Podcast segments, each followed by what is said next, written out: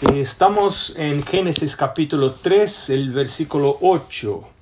Y oyeron la voz de Jehová Dios y se escondieron de la presencia de Jehová Dios entre los árboles del huerto. El opuesto de lo que debería ser el ideal. El ideal es salirnos en búsqueda de la presencia de Dios, pero ellos se escondieron. ¿Y por qué se escondieron? Porque siempre que hay pecado en nuestra vida, siempre que no hay deseo de confesar, siempre que no hay confianza de que existe un Salvador dispuesto a perdonar, dispuesto a sanar, un redentor que está disponible con su salvación, que derramó su sangre, entonces huimos de Dios.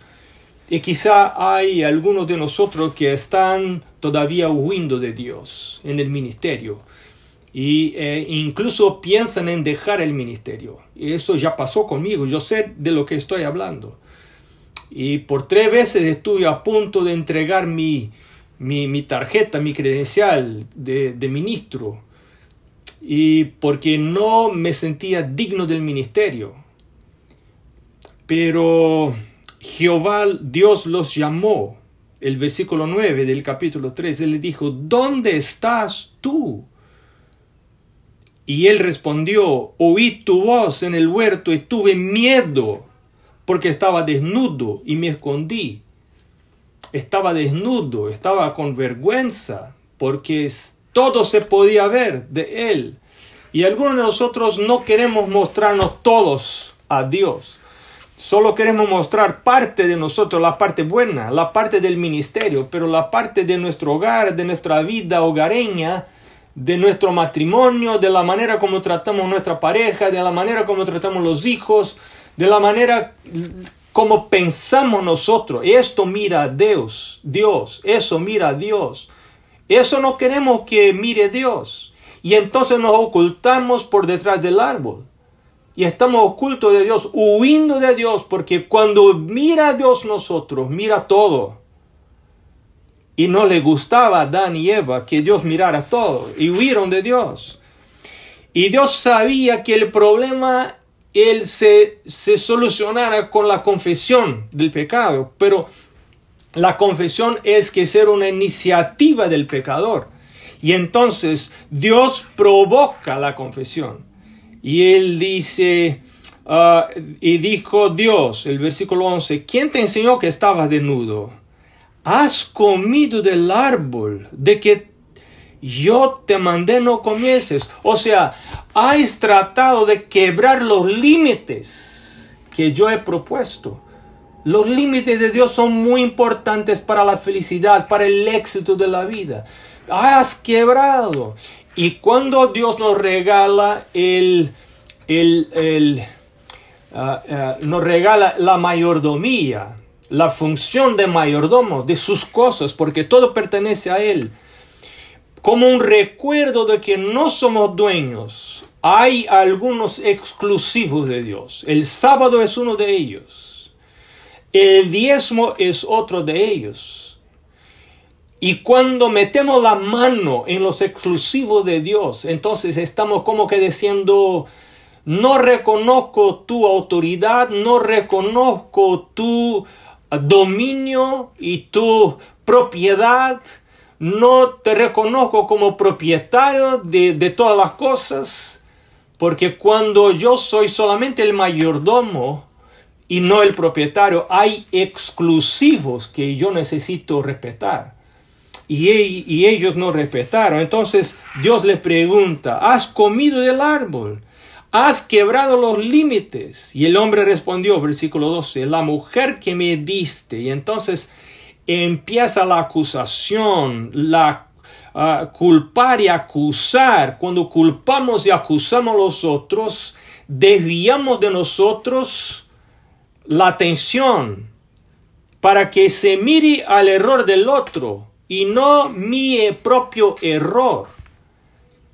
Y a veces nosotros, nosotros estamos tratando de acusar, de reclamar, de quejarnos de otros, de la iglesia, de la organización, de la obra, de los líderes, y a veces no hacemos eso abiertamente, pero ahí estamos enamorados del, de las quejas, de las reclamaciones. Hay pastores que están ahí mirando en los sitios de la internet que hablan mal de la iglesia, de la administración de la iglesia. Yo he hecho un concierto con mi vida. Yo no quiero alimentarme de basura.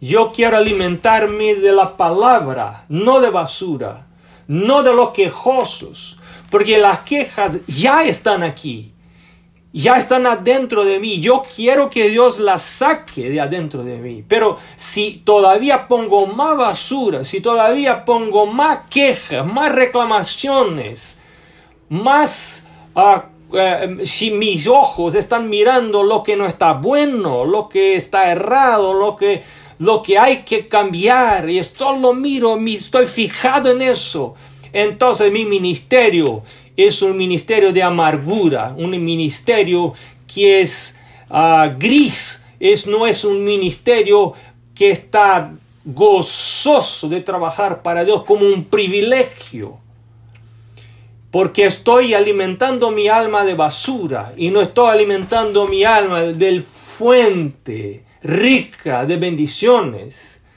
Y entonces aquí tenemos dos en el, en el capítulo 4, dos que están acercándose de Dios para un acto de adoración.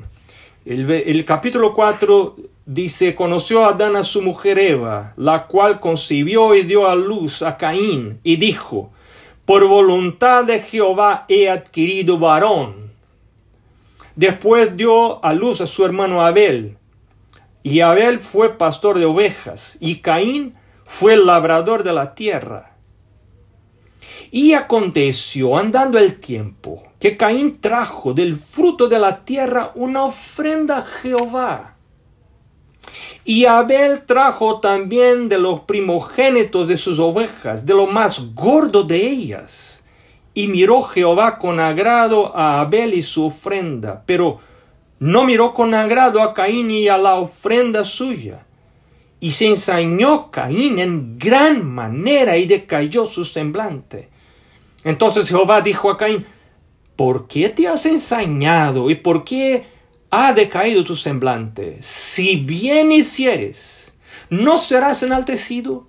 Y si no hicieres bien, el pecado está tú a la puerta.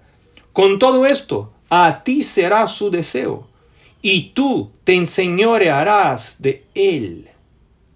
Y entonces ustedes conocen la historia, lo que pasa, que se fueron los dos al campo, y si el Caín se levantó contra su hermano Abel y lo mató. Y entonces empieza el diálogo de Dios con Caín.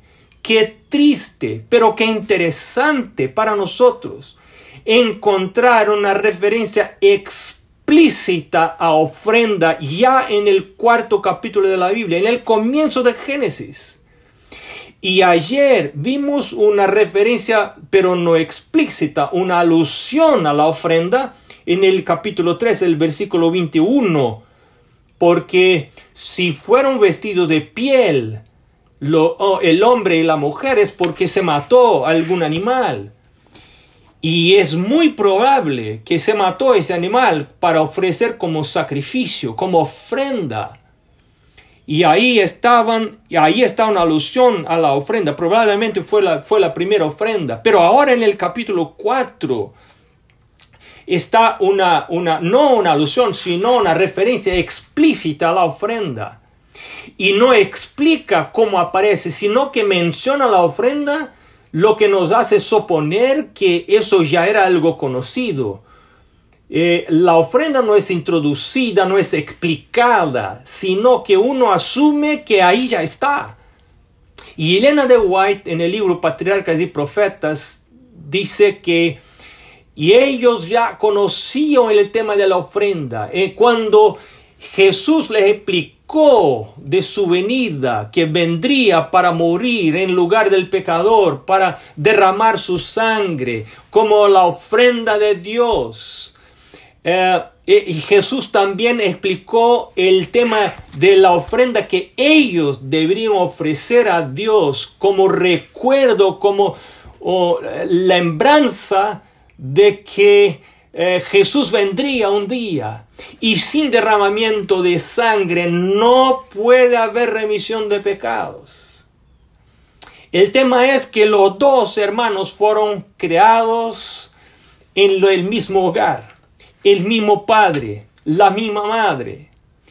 Y los dos oyeron toda la historia de cómo pasó la caída, cómo salieron, cómo fueron expulsados Adán y Eva del Edén del lindo jardín que era, de maravilloso, de lo que dejaron hacia atrás, pero de lo que vendría en el futuro, el nuevo huerto, el huerto, el huerto de la nueva tierra, que pasaba por el huerto del Getsemane. Ellos oyeron toda esa historia, pero en el corazón de Caín se desarrolló un una prevención en contra de Dios. Estaba quejándose de la injusticia de Dios, de haber expulsado sus padres, su padre su madre del, del, Edén. Y estaba con amargura del corazón. Pero Abel, oyendo la misma historia, se desarrolló la gratitud por Dios no haber matado a sus padres. Porque Dios había dicho, en el día que ustedes tocan y comen de este árbol, van a morir, pero no murieron. Por la gracia de Dios, por la gracia de Dios no murieron inmediatamente. Y Abel estaba muy grato a Dios, agradecido a Dios por la gracia de Dios. Él entendió que hay salvación, aunque hay, puede haber pecado, eh, pecado es una realidad, pero hay salvación para los que confiesan, para los que se aproximan de Dios, se acercan de Dios con deseo de ser limpiados y con gratitud miran al Cordero que fue muerto. Y entonces así acercóse Abel de Dios con su sacrificio y ofreció el cordero, un animal, y derramó la sangre del animal. Pero así no pasó con con, con Caín. Porque Caín, los dos ofrecieron una ofrenda, los dos trajeron la ofrenda. Eso es muy interesante. Y lo que me, me dice algo, me dice que no toda ofrenda es aceptable. Y ustedes estudiaron un, un, un, tuvieron una discusión de grupo en el que estudiaron el tema de la ofrenda que no pueden ser aceptadas por Dios. Es muy interesante leer eso. Y la Biblia enseña que hay ofrendas que no pueden ser aceptadas. Y yo quiero recordar con ustedes algunas, por qué alguna ofrenda, algún texto de la palabra de Dios que dice que las ofrendas, no, a, donde se explica un poco sobre la ofrenda que no pueden ser aceptadas. El primer es ah, Proverbios el capítulo 15. Proverbios capítulo 15, el versículo 8. es muy interesante lo que vamos a estudiar hoy. Eh, ¿Por qué algunas ofrendas no pueden ser aceptadas? Aunque la iglesia lo acepta, Dios no, no puede aceptar. Ni toda ofrenda que la iglesia acepta, acepta a Dios. Pero el Proverbios capítulo 15, versículo 8 dice, el sacrificio de los impios es abominación a Jehová, mas la oración de los rectos es su gozo. La ofrenda de los impíos es abominación a Jehová. El capítulo 21, 21, el verso 3 y 7, hacer justicia y juicio es a Jehová más agradable que sacrificio. Para Jehová justicia y juicio es, juicio es algo más agradable que sacrificio, que ofrenda. Hacer lo que es correcto. Más importa obedecer que sacrificar, dijo Samuel. Y entonces en el versículo 27 dice, el sacrificio de los impíos es abominación, cuanto más ofreciéndolo con maldad. Yo puedo ofrecer ofrendas, sacrificio con maldad. ¿Cómo puede ser eso? cuando mi corazón no está recto y mi ofrenda es quizá para alcanzar ah, autoridad espiritual en mi comunidad. Hay personas que traen ofrenda porque almejan un puesto de liderazgo en la iglesia y entonces traen la ofrenda. Y, ah, ah, de, paso, no es ofrenda, es una donación. Y hay una diferencia muy grande entre donación y ofrenda.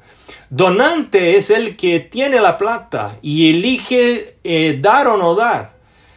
Pero él es el dueño.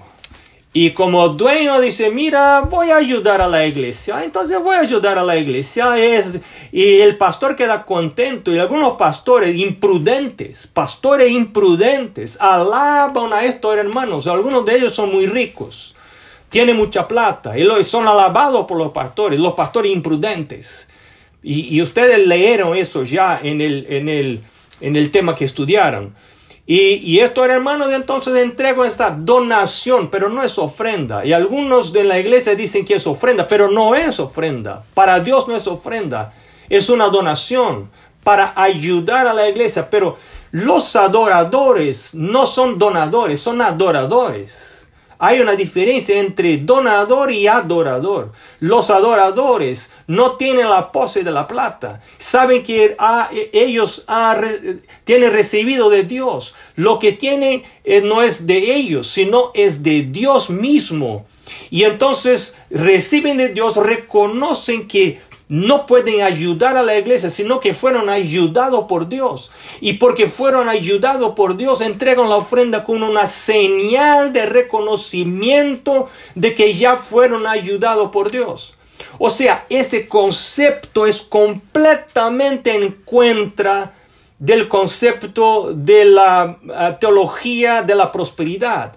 En la teología de la prosperidad, la, persona, la, persona dice, mira, yo cuanto más yo doy, más voy a ser bendecido, voy a dar más para ser más bendecido.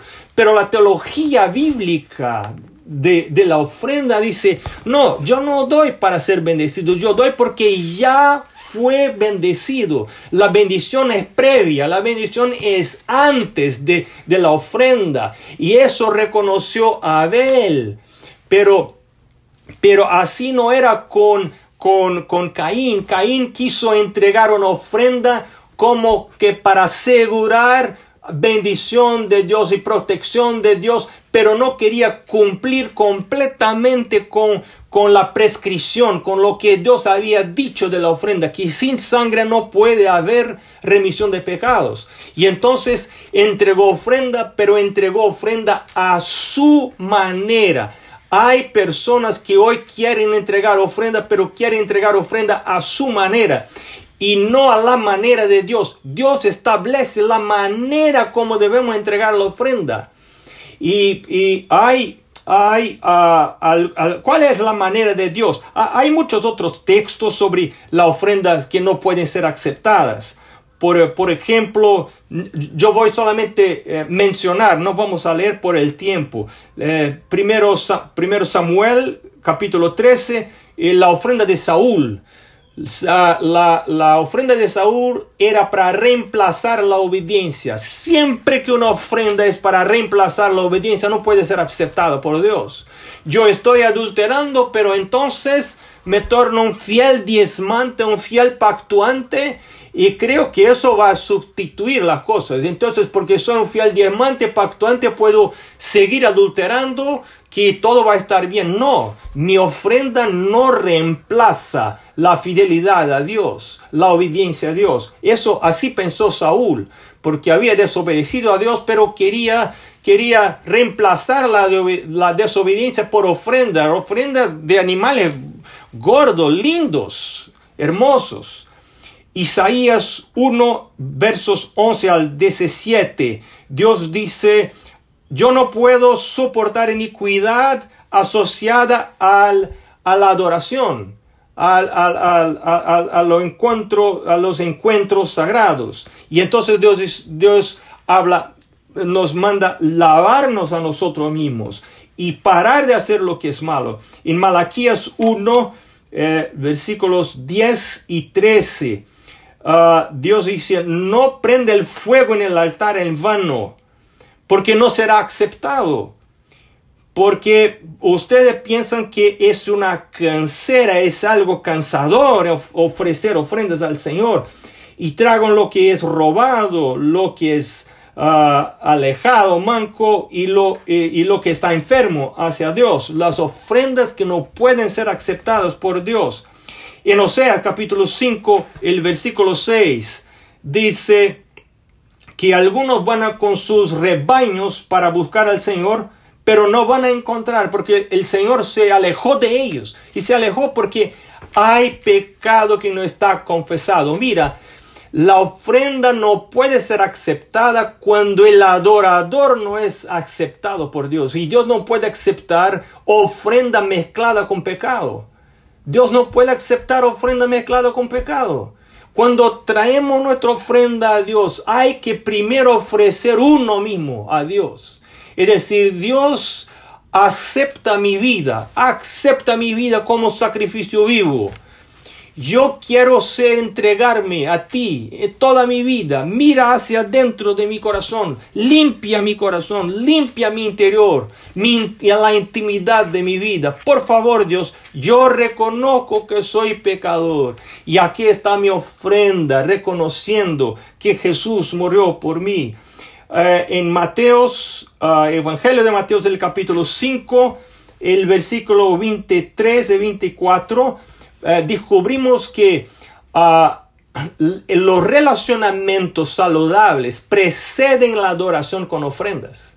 Porque si yo estoy yendo a la iglesia, llevar mi ofrenda, pero reconozco y recuerdo que alguien tiene algo en contra de mí, entonces la recomendación de Jesús es deja tu ofrenda, vete allá y arregla las cosas. Después vuelve a entregar tu ofrenda. O sea, las relaciones, las buenas relaciones que requieren un corazón transformado, un corazón renovado, un corazón ah, ablandado por la gracia del Espíritu Santo y requiere oración, requiere estudio de la Biblia.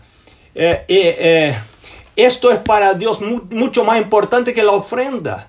Dios está preocupado con uno y no con la ofrenda de uno.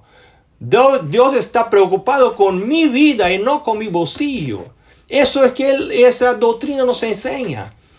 Y, entonces para que yo tenga buenas relaciones con las personas, yo necesito mi padre, mi padre, mi padre es un pastor jubilado y uno de estos días estaba hablando de un de algo que pasó y, alguien que, ofendió a alguien y mi padre dijo, mira, ¿sabe qué es eso? Falta de Biblia, falta de la Biblia. Y, y yo a veces pienso, cuando miro alguna situación, pienso, falta Biblia. Porque cuanto más Biblia, cuanto más la palabra de Dios, más el Espíritu Santo va ablandando, amansando el corazón, la mente y me tornando más blando y, preocupado con mis relaciones, porque mis relaciones en el horizontal con mi próximo, mi prójimo, reflejan mi relación en el vertical con Dios. Si estoy bien en mi relación con Dios, mi relación aquí también va a estar bien. Y entonces mi ofrenda no puede reemplazar mis problemas con, con, mi pareja, con mi, con mi, mi prójimo. No, no. Esto enseña la palabra de Dios. Y el último texto que quiero mencionar, solamente mencionar, es Hechos, el capítulo 5, la ofrenda de Ananías y Zafira, que fue de paso pastores, de paso, fue una gran ofrenda, fue un gran monto, porque vendieron un terreno, vendieron una propiedad y entregaron una plata que no fue pequeña, pero fue algo tan ofensivo a Dios que fueron fulminados inmediatamente. ¿Y cuál era el problema? El problema es que ellos no tenían un corazón sincero y prometieron entregar 100%, pero entregaron otro porcentaje. Entonces cuando hacemos nuestro pacto con Dios, eso que pactuamos y decidimos y decimos a Dios del porcentaje, esa parte se torna santo. El diezmo ya es santo porque fue determinado, así determinado por Dios. Pero cuando hacemos el pacto, hacemos un voto a Dios, ahí ya está santo y no podemos tocar en lo que es santo. Eso aprendimos nosotros de la historia de Ananías y Zafira.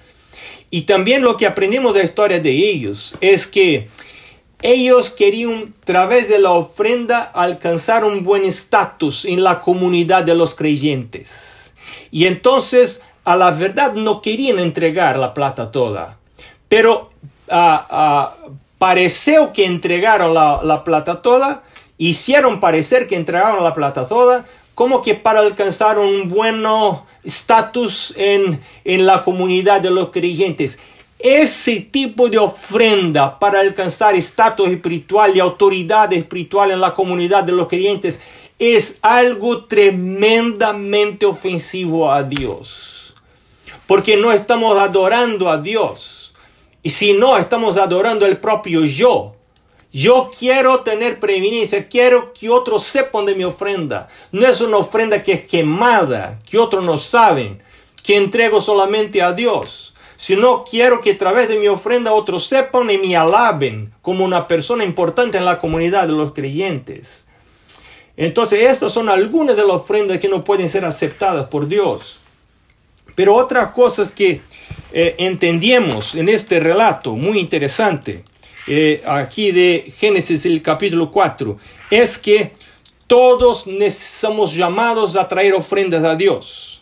La segunda cosa que ya estudiamos es que algunas ofrendas no son aceptables, no pueden ser aceptadas por Dios.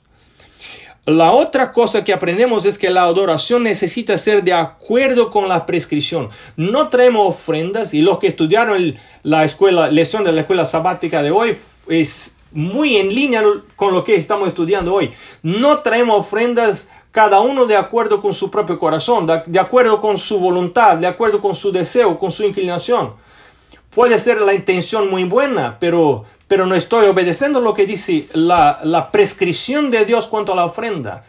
¿Y cuál es la prescripción de Dios cuanto a la ofrenda? Voy a mencionar algunos puntos solamente, no todos, algunos puntos. El primer punto de la prescripción de Dios para la ofrenda es gratitud por su ofrenda sustitutiva, que Dios me reemplaza en la muerte, por la muerte de Jesús, por el derramamiento de la sangre de Jesús. Eso necesita estar en mi mente cuando traigo mi ofrenda y pongo mi ofrenda en el lugar correcto y traigo en el lugar a donde Dios dijo para traer mi ofrenda, a la casa, el alfolí, Ahí es el lugar de la ofrenda. Es una enseñanza de la palabra de Dios. Hay un lugar para traer mi ofrenda. El alfulí es el lugar para traer mi ofrenda. No es una donación, es una ofrenda que traigo a la casa del Señor. Pero traigo con la comprensión de que no merezco, no merezco estar en la casa del Señor. Él es santo y yo soy pecador pero por lo mérito de Jesús es que estoy vivo. Nuestra raza humana no fue destruida. Estoy vivo por los méritos de Jesús, por la gracia de Jesús. Y aún además de eso, yo recibo ingreso como gracia de la parte de Jesús, por bondadoso que es. Y entonces reconociendo eso, traigo mi ofrenda, no solamente el diezmo, sino la ofrenda, y traigo mi ofrenda. Este reconocimiento de la, primera ofrenda, la ofrenda del Cordero de Dios, es algo muy importante para que mi ofrenda sea aceptable a Dios. Eh, la segunda, el segundo punto que ya mencioné, pero un poco más, es el reconocimiento de que Dios es el donante, es el donador.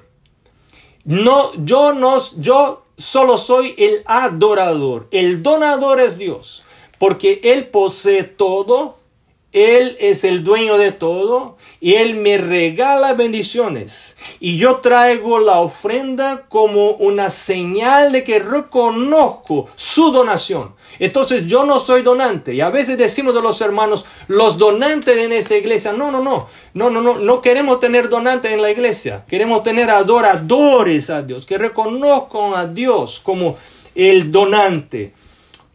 El tercer punto de, de, cómo debe ser la ofrenda es que debe ser una demostración de confianza en la habilidad y en el deseo de Dios de proveer. Él es el proveedor.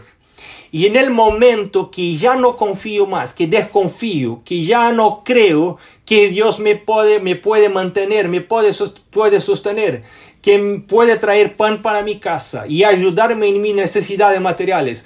Cuando mi Dios ya es muy pequeño, ya no tengo ganas de, de diezmar y de pactuar, entregar mi pacto a Dios, mi ofrenda, mi ofrenda regular, porque ya no creo que Dios es un Dios, Dios fuerte, eh, capaz, habilidoso, eh, suficientemente para me poder sostener. Entonces ya no entrego mi pacto.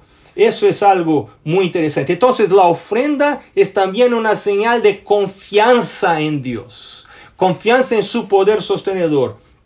El cuarto punto, es, ya mencionamos que ofrenda no es una donación, sino un acto de adoración. El quinto punto es que la ofrenda necesita ser traída, como vimos en el relato de Génesis 4, como una primicia, o sea, la primera parte, la mejor parte. Y cuando la Biblia, el relato de Génesis, menciona que Abel trajo también de los primogénitos. Eso nos indica que él ya sabía de la regla, él ya sabía de la prescripción, que Dios decía, muy bien, te voy a bendecir, pero todo, primero que abre la madre, de todo primero animal, esto hay que traer una ofrenda de estos para mí. Entonces él ya conocía porque eso era muy claro. Dios, Jesús ya había explicado a Adán, explicado a Eva, explicado a, Caín y Abel. Y entonces la ofrenda necesita ser el primer fruto. Antes que yo gaste la plata con otras cosas, hasta pronto reciba la plata, debo entregar una ofrenda, reconociendo el origen, que el origen es de Dios mismo. Y en el último lugar, el último punto que quiero subrayar es que la ofrenda, y ahora encontramos una alusión a eso en la Biblia, pero muy claramente especificado en el espíritu de profecía. Y ahí de paso, antes de mencionar el último punto, yo quiero decir que la mayordomía adventista está fuertemente basada en los escritos de Elena de White. Si sacamos Elena de White, ya no tenemos mayordomía adventista, tenemos una mayordomía evangélica. La mayordomía adventista es distinta de toda la mayordomía evangélica, completamente distinta, porque tenemos muy clara orientación para cómo, cómo hacer con nuestras ofrendas, con nuestro diezmo en el tiempo del fin. Y si no miramos a eso, y si entregamos la ofrenda como otros, otras iglesias, como otros creyentes, que no tienen esa revelación, que no tienen esta información, entonces nuestra ofrenda es la ofrenda de Caín. Porque Caín trajo una ofrenda. Su pecado no fue olvidar traer la ofrenda, porque él la trajo trajo la ofrenda, pero trajo la ofrenda según su cabeza, según su idea y no, no, según la prescripción. Y necesitamos ser exactos en seguir la prescripción de Dios cuando a la ofrenda. Y Elena de White, por inspiración de Dios, por revelación de Dios, dijo que la ofrenda necesita ser regular y sistemática, que conocemos como siendo el pacto. Pacto es un nombre moderno para lo que Elena de White identificó como siendo la ofrenda regular y sistemática. ¿Y cuál es la regularidad? La regularidad está eh, eh, eh, descrita en Proverbios el capítulo 3, el versículo 8, si no me falla la memoria. Proverbios el capítulo 3, el versículo 8 que dice, perdón, versículo 9, dice, eh, honra a Jehová con tus bienes y con las primicias de todos tus frutos, de tus ingresos. Cuando hay frutos, cuando hay ingresos, cuando hay ganancia, entonces yo necesito, esta es la regularidad. La regularidad no es cuando tengo ganas, cuando siento voluntad de entregar ofrenda. Porque mi voluntad no puede mandar. Mi voluntad de, yo soy pecador y muchas veces no tengo voluntad ni de irme a la iglesia. No tengo voluntad de cantar, no tengo voluntad de estudiar mi, mi, mi Biblia, no tengo voluntad de estudiar la lección de la escuela sabática. Yo no tengo, esto es natural, esto es normal porque soy pecador, no tengo voluntad de, de, entregar mi diezmo, no tengo voluntad de entregar mi pacto, mi ofrenda regular. ¿Por qué? Porque soy pecador. Yo estoy más inclinado para las cosas del mundo do que para el cielo, do que para la salvación. Y por eso no tengo ganas. No puedo basar mi adoración en mi voluntad sino en la palabra del Señor. Y la palabra del Señor dice que mi ofrenda debe acontecer cuando hay ingreso, cuando hay fruto, cuando hay bendiciones. Y, esta es la regularidad. Y, pero Elena de White dijo que es regular y sistemática. ¿Y cuál es el sistema? También en la Biblia hay una alusión, pero en Elena de White es muy clara en hablar que nuestra ofrenda no solo es diezmo, sino la ofrenda debe ser proporcional a la rienda, a las entradas, a las ganancias. O sea, hay la necesidad de elegir una proporción, de elegir un porcentaje, definir un porcentaje. Y mi recomendación cuando enseño eso para los hermanos es empezar con un porcentaje bajo para, para entrenarse, para, para, eh, para aprender a, a ser regular y ser sistemático en, la ofrenda. Entonces, uh, como una recapitulación, la ofrenda debe ser regular. La regularidad es la regularidad de la ganancia, de la entrada, y debe ser sistemática. El sistema es el sistema proporcional. Muy bien. Otro punto que aprendemos eh, de esta historia es que todos los que adoran a Dios de acuerdo con sus prescripciones van a ser aceptados. Dijo Dios, versículo 7, si bien hicieres, no serás enaltecido. Y si no hicieres bien, el pecado está a la puerta. O sea, todos que adoraren a Dios de acuerdo con la prescripción van a ser aceptados. Otra cosa que aprendemos, Dios no puede aceptar cualquier culto por las obras, sino por la fe. Yo voy a hacer algo para ser aceptado por Dios. Voy a entregar mi diezmo para ser aceptado por Dios. Voy a entregar mi ofrenda para ser aceptado por Dios, para ser bendecido por Dios. Eso Dios no puede aceptar. Es el revés. Yo voy a entregar mi ofrenda porque sé que fue aceptado por Dios. Fue aceptado por Dios no porque siento, sino porque la palabra lo dice. Eso es entregar la ofrenda por fe. Y el hecho de que Abel trajo el, la primicia, el, el, primero que nació, indica que él reconoció a Dios como el origen de sus bendiciones y adoró a Dios por esa, ese reconocimiento. Y ahora nos vamos al texto final que está en Hebreos el capítulo 11. Hebreos, el capítulo 11. Mira qué interesante cómo identifica lo que pasó el escritor de Hebreos, que yo creo que fue Pablo. El, el versículo 4 dice, por la fe Abel ofreció a Dios más excelente sacrificio que Caín, por lo cual alcanzó testimonio de que era justo Justicia no viene por la ofrenda, justicia viene por la fe. Únicamente la ofrenda entregada bajo la fe a Jesús, en su sangre, en su, su redención, su salvación, puede ser aceptada por Dios.